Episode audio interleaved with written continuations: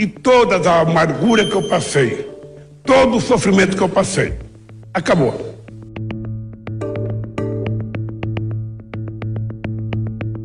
Em razão de interesses políticos próprios do ex-juiz Sérgio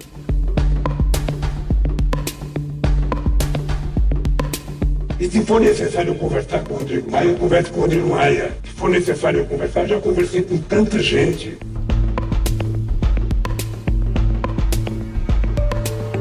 A Justiça Federal ela tem que ser toda reformulada. Realmente, nem animais para o matadouro se leva da forma como foi levado um ex-presidente da República, não é? Mas eu preciso pedir vista para analisar o conteúdo desse processo.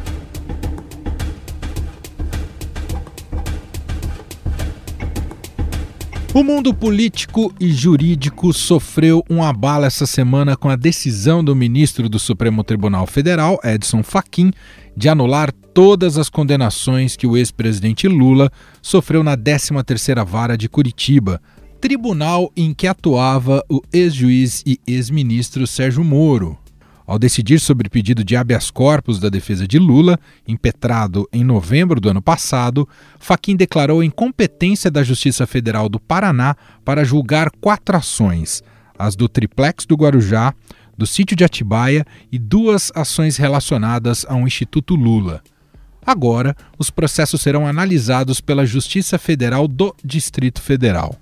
Com a decisão, Lula recupera os direitos políticos e volta a ser elegível. Em seu discurso, dias depois da decisão, o ex-presidente atacou Jair Bolsonaro e a Operação Lava Jato. A sombra de Lula já causou um efeito prático no governo. Os bolsonaristas passaram a defender o uso de máscaras e a vacinação em massa. Membros do legislativo usaram o fato para atacar o judiciário e o governo federal. Mas quem disse que parou por aí? Na terça-feira, o ministro Gilmar Mendes, que preside a segunda turma do Supremo Tribunal Federal, pautou o julgamento em que a defesa de Lula pede a suspeição de Sérgio Moro nos casos envolvendo o ex-presidente. O placar está em 2 a 2 e só foi paralisado após um pedido de vista do novato da corte, Cássio Nunes Marques. No Poder em Pauta de hoje, nosso encontro quinzenal com os repórteres em Brasília, vamos abordar esses assuntos e os desdobramentos deles com os repórteres Rafael Moraes Moura, que cobre o judiciário, já está com a gente. Tudo bem, Rafa? Como vai? Tudo ótimo, Emanuel. Eu acho que tem uma fala do ministro Marco Aurélio que resume tudo que a gente está vivendo nessa semana. Essa decisão foi realmente uma bomba atômica, disse o Marco Aurélio para a gente. Acho que é isso. A gente está tentando agora entender e antecipar os próximos movimentos. É isso que a, tem toda a razão, a, a definição do Marco Aurélio Melo. A bomba atômica é de uma tamanha proporção que conseguiu deixar aqui o noticiário da pandemia, que está gravíssimo, né, com uma situação muito, muito delicada no país, batendo recordes diários de mortes e internações, que isso ficasse até em segundo plano, mesmo diante do caos na saúde. Bom, cumprimento também Felipe Frazão, que traz aqui todo o lado político e análise política aqui para o Poder em Pauta da nossa conversa quinzenal. Olá, Frazão, tudo bem com você? Tudo bem, Manuel, tudo bem, Rafa? Olá, os nossos ouvintes. Sim, tudo bem tudo muito complicado essa semana, né? A gente começa a semana de um jeito e acha que ela vai se caminhar cuidando da pandemia, como você bem falou, e vem essa bomba atômica e muda completamente. Mas isso é o, o jogo da política, por isso que ela é tão interessante e instigante. Assim como cientistas se debruçam até hoje, Rafael Moraes Moura, sobre a origem do Big Bang, como você usou bomba atômica, aí eu também peguei algo com esse potencial explosivo para você explicar a origem do detonador aí do Faquin. Por que, que ele botou o dedo nessa bomba e explodiu ela, hein, o Rafa? Pois é, Manuel. Quem lê o Estadão diariamente é nosso assinante não foi pego de surpresa. Isso porque na semana passada ele já tinha informado que o ministro Edson Fachin, relator da Lava Jato no STF, tinha lançado uma ofensiva para reduzir danos diante de derrotas iminentes que poderiam colocar em risco o legado da Operação Lava Jato. Teve uma série de movimentos, Emanuel, que colocaram o cenário da Lava Jato no Supremo Tribunal Federal muito nebuloso. Entre elas, por exemplo, a chegada de Augusto Aras para o comando da Procuradoria-Geral da República e a aposentadoria do ministro Celso de Mello com a chegada do ministro Cássio Nunes Marques. Essa troca de ministros na segunda turma alterou a correlação de forças no tribunal. Na segunda turma, o placar que geralmente era 3 a 2 a favor do Faquin virou de lado e agora é 3 a 2 contra o Faquin, às vezes até com apoio da Carmen Lúcia virando um 4 a 1. Aí nesse caldeirão tu, todo, você ainda tem a divulgação de mensagens obtidas por um grupo criminoso de hackers e atribuídas a Sérgio Moro e a procuradores da Força Tarefa de Curitiba. Tudo isso criou um cenário nebuloso para a Lava Jato que está desencadeando o quê? Em derrotas sucessivas da operação em julgamentos na segunda turma do Supremo. Então o Fachin falou assim: epa lá, a gente sabe que o julgamento da suspeição do Moro é o dia D, digamos assim, da Lava Jato no Supremo Tribunal Federal. E aqui, Emanuel, posso explicar rapidinho, que a gente fala tanto da suspeição do Moro, às vezes as pessoas não entendem. Só para explicar bem didaticamente, o que está sendo colocado em jogo é a atuação do Sérgio Moro. Se ele foi parcial e tratou Lula como inimigo ao condenar o petista por corrupção passiva e lavagem de dinheiro no caso triplex do Guarujá. Então, esse julgamento já tinha começado lá atrás, em dezembro de 2018. Passou todo esse tempo, dois anos e três meses depois, Emanuel. Faltando três horas para a sessão, esse caso voltou para a segunda turma.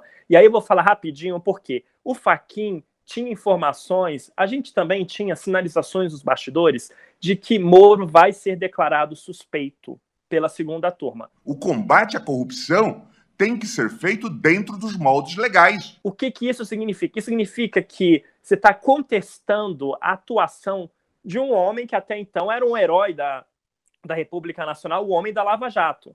Se você considera Moro suspeito, diz que ele não foi imparcial, diz que ele tratou Lula como inimigo, você implode o caso do triplex do Guarujá.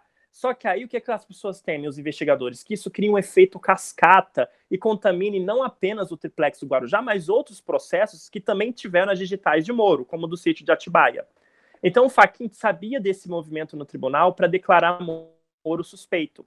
O que ele fez, pegando a, um pouco do paredão do Big Brother, ele tentou lançar um golpe antes, uma ofensiva antes ele tentou, de certa forma, desidratar a discussão da suspeição do Moro. Ele falou: vou reduzir danos. Se tudo está caminhando para a segunda turma indicar Moro suspeito, implodir o triplex e contaminar no efeito dominó os outros processos da Lava Jato, o que, que o Faquin fez? Eu vou fazer um golpe. Eu vou alegar que a Justiça Federal de Curitiba não tinha competência para julgar Lula. Ele nem entra no mérito das provas. Ele não inocenta ou culpa Lula ele diz que a vara não tinha competência. E aí ele tenta fazer o quê? Blindar esses processos e fala: vou mandar isso para a Justiça Federal do DF. E aí eu evito essa discussão se Moro foi ou não suspeito. E aí nós estivemos pegando de novo, né? O povo fala que o Lula foi para o paredão falso. E o Faquin tentou dar imunidade para o Sérgio Moro. Ele queria blindar o Sérgio Moro e tirar o foco dele, esvaziando a discussão da suspeição. Só que Gilmar Mendes, que é o presidente da segunda turma, expoente da ala contrária à Lava Jato, falou: epa lá, deu um contragolpe. E aí chegamos no dia da terça-feira. Mesmo com Faquin anulando as condenações de Moro, a segunda turma decidiu que sim, vai retomar o julgamento sobre a conduta de Moro. Uma coisa é uma coisa, outra coisa é outra coisa. Para o Faquin, ele pensou da seguinte forma, Emanuel: eu anulei tudo que o Moro fez, anulei as condenações e joguei esses processos para a Justiça Federal do DF. Se não existe mais a condenação do Moro, como é que a gente vai analisar se ele foi parcial ou não? Por isso que ele falava da perda de objeto. Gilmar Mendes, por outro lado, falou: epa lá, não, a gente tem que concluir esse julgamento. Esse julgamento já foi iniciado, não teve perda de objeto, e Lula merece sim ter um julgamento justo para a gente saber como foi a conduta de Moro, até porque isso teria tido danos, digamos assim, ao ex-presidente da República, que chegou a ficar mais de 500 dias preso. Então foi esse cabo de guerra que a gente viu na Suprema Corte e não acabou, Emanuel.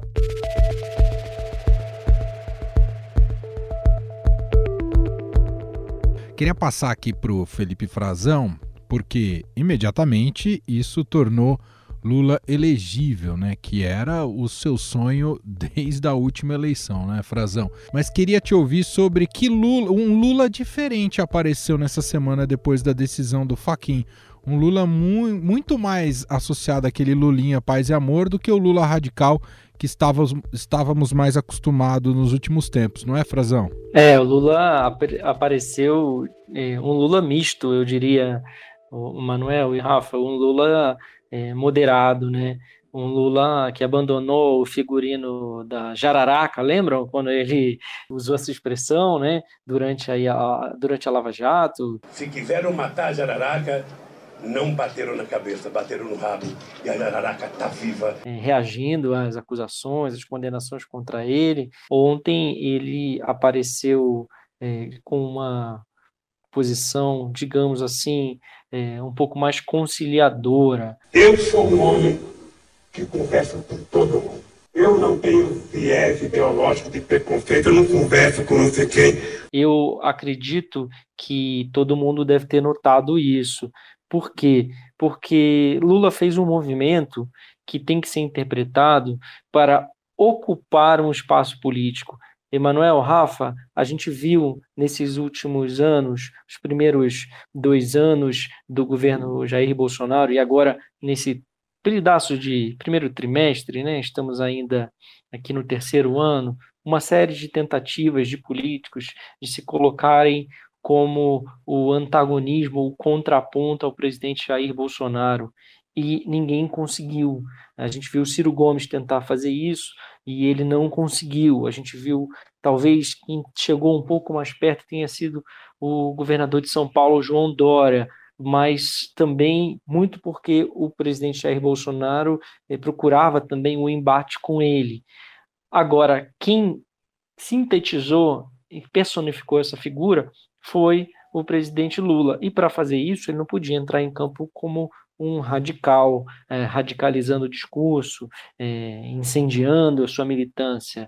Ele tentou, sim, se apresentar como uma pessoa com raízes, tanto é que ele vai para o Sindicato dos Metalúrgicos lá no ABC, mas vai para lá de blazer, vai né, vestindo sapato, é, vai com uma postura é, falando para o mercado, falando para a população em geral, falando para o mundo político e se colocando como um discurso é, moderado, de estadista, apresentando o que ele faria no lugar do Bolsonaro diferente. Não siga nenhuma decisão imbecil do presidente da República ou do ministro da Saúde apresentando o que o PT, o partido de, dele, pode fazer e vem fazendo, e não só é, criticando, atacando o presidente, coisa que ele também fez. Esse primeiro discurso dele vai muito nessa linha, né? Assinou para todos os lados, tentou falar, ora, fazendo análises econômicas,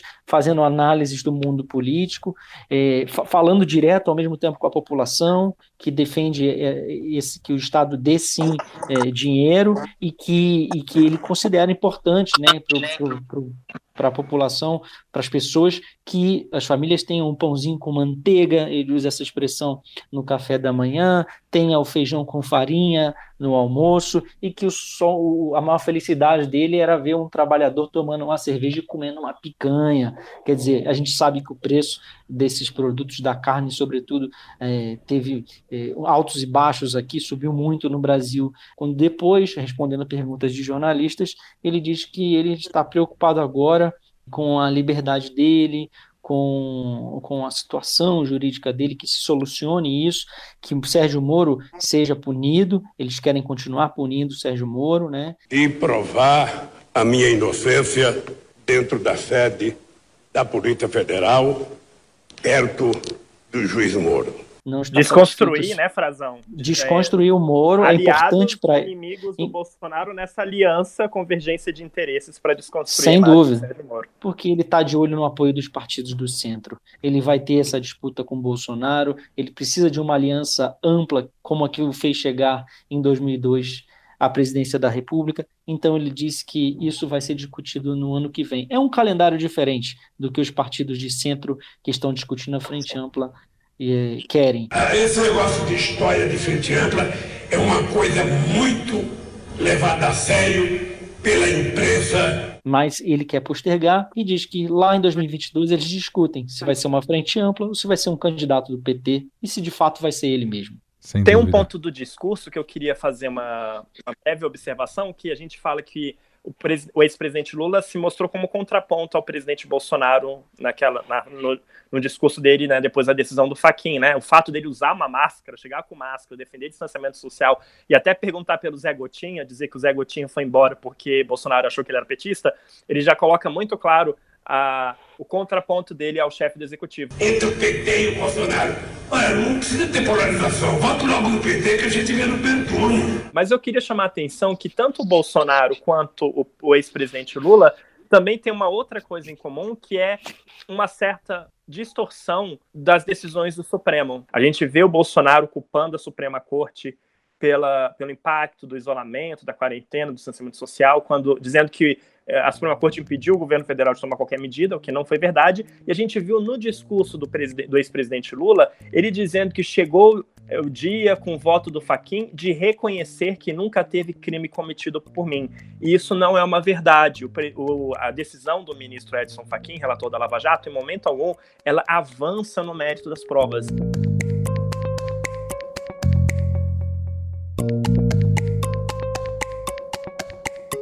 O Rafa, Cássio Nunes Marques fez a famosa paradinha ali antes de bater o pênalti. É, para onde ele vai mandar esse pênalti, hein, ô Rafa? Pois é, são duas linhas paralelas, né? São dois casos distintos que se interligam e produzem resultados jurídicos que podem redesenhar o cenário eleitoral. De um lado, teve a decisão do Faquin, que anulou as condenações do Lula na Lava Jato, entendendo que a Justiça Federal de Curitiba não tinha competência para analisar esses processos. Numa outra linha, a gente tem a suspeição do Moro, e remetendo ao que o Frazão disse, por que, que é tão importante para Gilmar Mendes e Ricardo Lewandowski concluírem esse julgamento? Porque eles, como fizeram na última terça-feira, querem detonar o Moro, querem comprovar que ele agiu com parcialidade, montou um sistema de perseguição policial digno dos regimes soviéticos. Qualquer semelhança com algum processo penal do regime autoritário, de um regime totalitário, não é mera coincidência. Então, esse julgamento é o julgamento do Moro, da reputação do Moro e da credibilidade dele. O ministro Nunes Marques, a gente tinha a sinalização de bastidor de que a tendência dele é acompanhar o Gilmar Mendes e o ministro Ricardo Lewandowski. Aí, dessa forma, a gente teria aquele placar de 3 a 2. No entanto, Emanuel, os sinais, os pequenos sinais, os detalhes, o diabo mora nos detalhes, né? A ministra Carmen Lúcia já votou lá em dezembro de 2018, quando esse julgamento da suspeição do Moro foi iniciado. E quando esse julgamento foi retomado agora nessa semana, enquanto o ministro Gilmar Mendes lia o voto dele, ele destacou a questão da interceptação telefônica de um escritório de advocacia que atendia o Lula, os advogados do Lula. E ele repudiava esse episódio e a Carmen Lúcia interrompeu o ministro Gilmar Mendes, o que não é comum. A gente interrompe aqui todo mundo o tempo todo no Poder em Pauta, mas o Supremo não é tão comum assim. E, e ela falou assim, gravíssimo. E depois do voto do ministro Ricardo Lewandowski, um outro voto duro de repúdio à conduta do Moro, a ministra Carmen Lúcia fez questão de parabenizar o ministro Ricardo Lewandowski pelo voto. Quer dizer, invasão de escritórios de advocacia, isso no Estado Democrático de Direito é absolutamente inaceitável. Inaceitável. Ou seja, ela também já disse que tem um outro voto preparado. Então a gente pode ter uma nova reviravolta ah. aí. Então tá todo mundo com olho no ministro Cássio Nunes Marques, mas como o julgamento não acabou, é como se o jogo não acabou. Então ela pode voltar atrás e dar um outro voto, à luz dos novos fatos. Muita gente no entorno da Carmen Lúcia disse que ela ficou muito sensibilizada com o impacto dessas mensagens privadas obtidas por hackers. E ela deixou de ser uma fiel aliada do ministro Edson Fachin na Lava Jato. Então vai ser na próxima, quando, quando o julgamento for retomado, não é só os olhos todos voltados para o Nunes Marques, também os, os olhos voltados lá para a ministra Carmen Lúcia. A informação que a gente tem, apurando com integrantes da corte, é que o Cássio Nunes Marques não deve demorar muito para devolver essa vista para julgamento. Então, o Gilmar Mendes demorou dois anos e três meses, Emanuel, né? Teve uma pandemia no meio do caminho, mudou o presidente da República, é, três vencedores do Big Brother Brasil, mas tudo indica que esse julgamento deve ser retomado logo, pelo menos é a expectativa hoje, né? A fotografia do momento hoje. E um olho no Cássio Nunes Marques, que ainda não votou. Processo de extrema relevância e não poderia é, proferir um voto é, sem um estudo mais acurado. E um outro olho no, no voto da ministra Caminuça, que já votou, mas indicou que tem um outro voto. Ô, Frazão, você comentou muito brevemente, mas eu queria te ouvir mais. Ah, como é, a volta do Lula ao cenário político de uma maneira mais contundente, tudo isso mexe muito com o presidente Jair Bolsonaro. Muita gente diz, inclusive, que o Bolsonaro é, prefere ter um antagonista como Lula, que isso o favoreceria.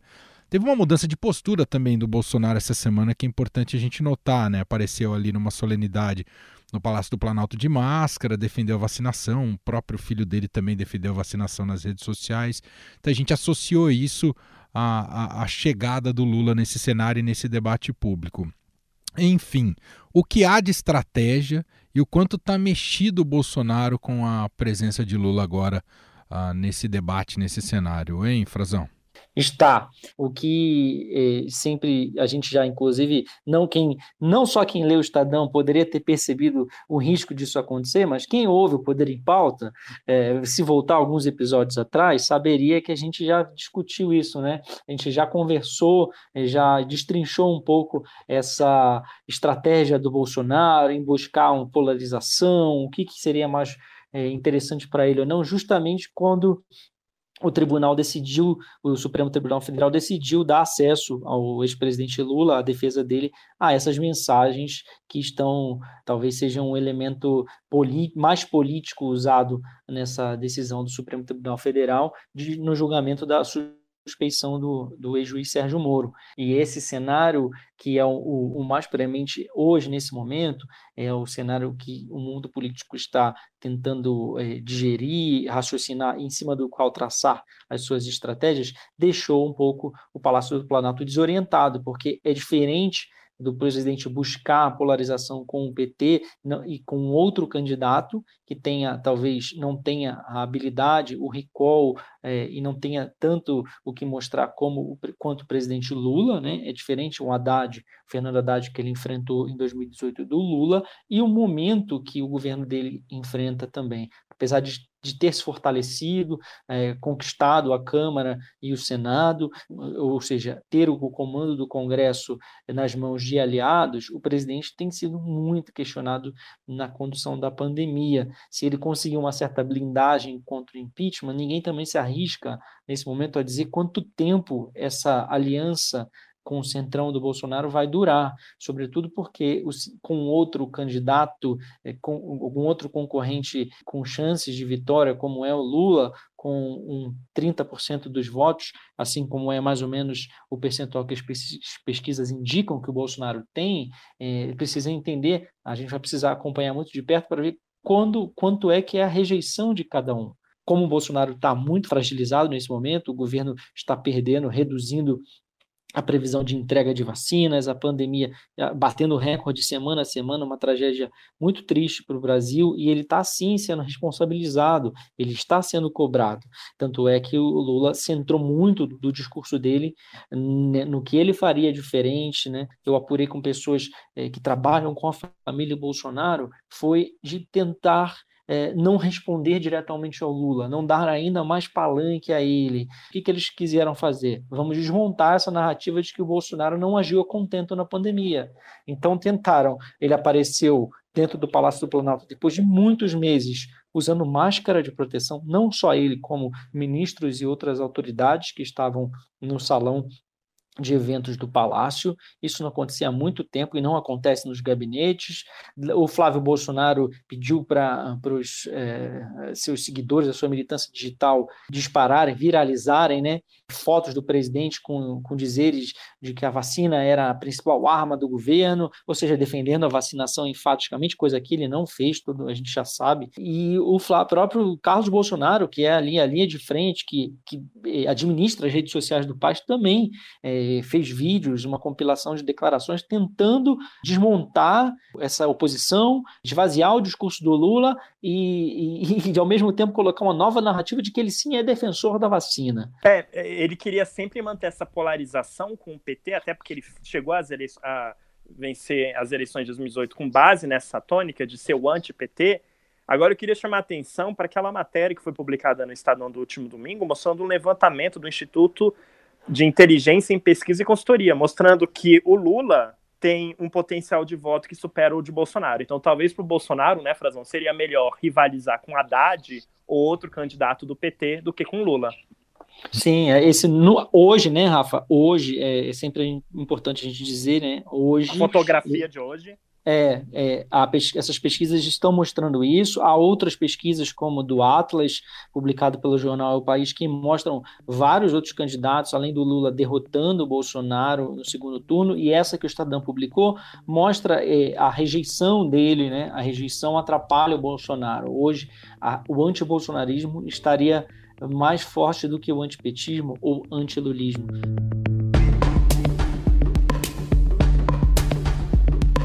Sobre o recurso da PGR, vai dar em que isso, Rafa? Pois é, nesse momento, Emanuel, a bola está com a Procuradoria-Geral da República, que vai recorrer da decisão do Faquin, que anulou as condenações do Lula na Lava Jato. Então a PGR tem até segunda-feira para se manifestar no caso.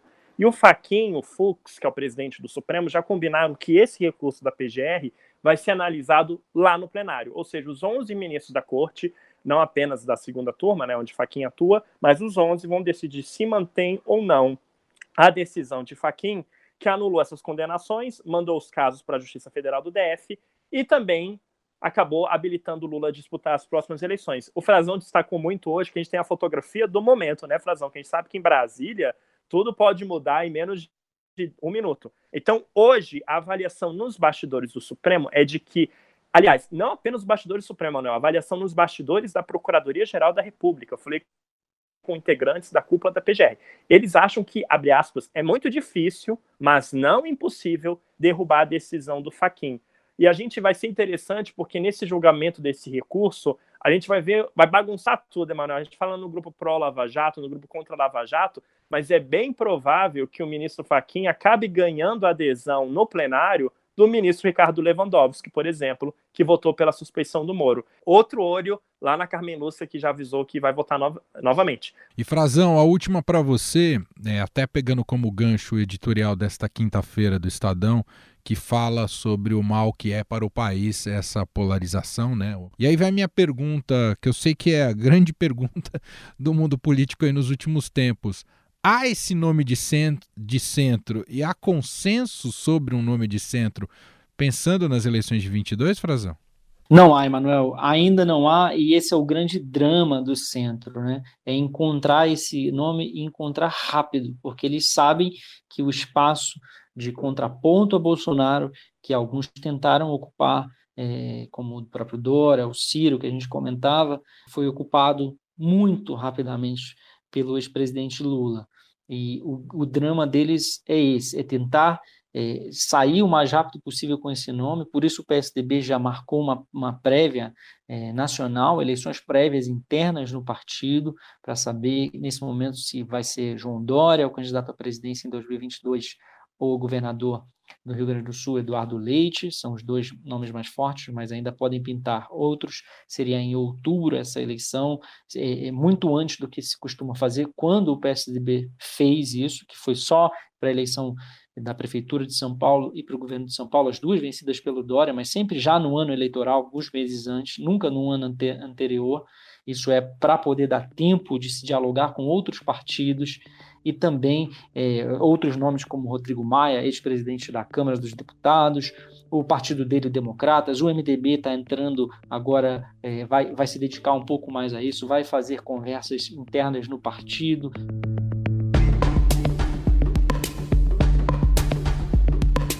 Bom, antes da gente fechar o Poder em Pauta de hoje, temos aquele nosso momento cultural com as dicas culturais. Primeiro, Rafael Moraes Moura, que sempre traz aí suas séries, filmes, sempre muito imperdíveis, dicas muito, muito legais. E o Rafa, qual que é a do dia? Nesse momento, com duas mil mortes diárias, o pior momento da pandemia, eu vou dar a dica de um programa leve, saboroso, delicioso. A gente não consegue mais viajar para fora do país, mas a gente pode ver Paris na tela num seriado chamado De Por Sam. Não sei se pronunciei direito, peço desculpa aos nossos ouvintes. É um seriado da Netflix, Emanuel, que conta os bastidores de uma agência de atores que faz o meio de campo entre diretores, roteiristas, Hollywood e as estrelas do cinema francês. E o maior barato é que cada episódio é focado em um ator, um grande ator do cinema francês, interpretando a si mesmo e com algum problema para resolver. É a atriz que mentiu pro Tarantino e disse que sabe cavalgar e não sabe. Mãe e filha brigando nos bastidores da produção. O casal que vai lançar o primeiro filme junto e que se tem uma crise conjugal na véspera do lançamento. É uma delícia, o maior barato. Compra um croissant na padaria, leva um cafezinho, um macarrão e para passar a tarde inteira assistindo. Muito bom. Adorei a dica, Rafa. Quer dar alguma dica também, Fraz, antes da gente passar a régua aqui?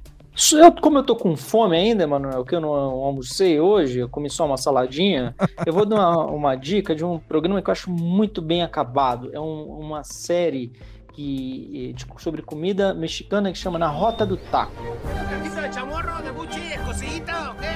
Taco para el mexicano es parte Netflix também, Rafa, é uma delícia porque é uma comida é, bacana, uma comida rápida, quase é, um fast food, ou pode ser muito mais elaborado também. E quem já viajou para o México, como eu, sabe que eles têm uma, uma variedade incrível é, regional e ele, tudo eles fazem, transferem para o taco. Muito bom. Gente, esse é o Poder em Pauta, nosso encontro quinzenal com os repórteres em Brasília.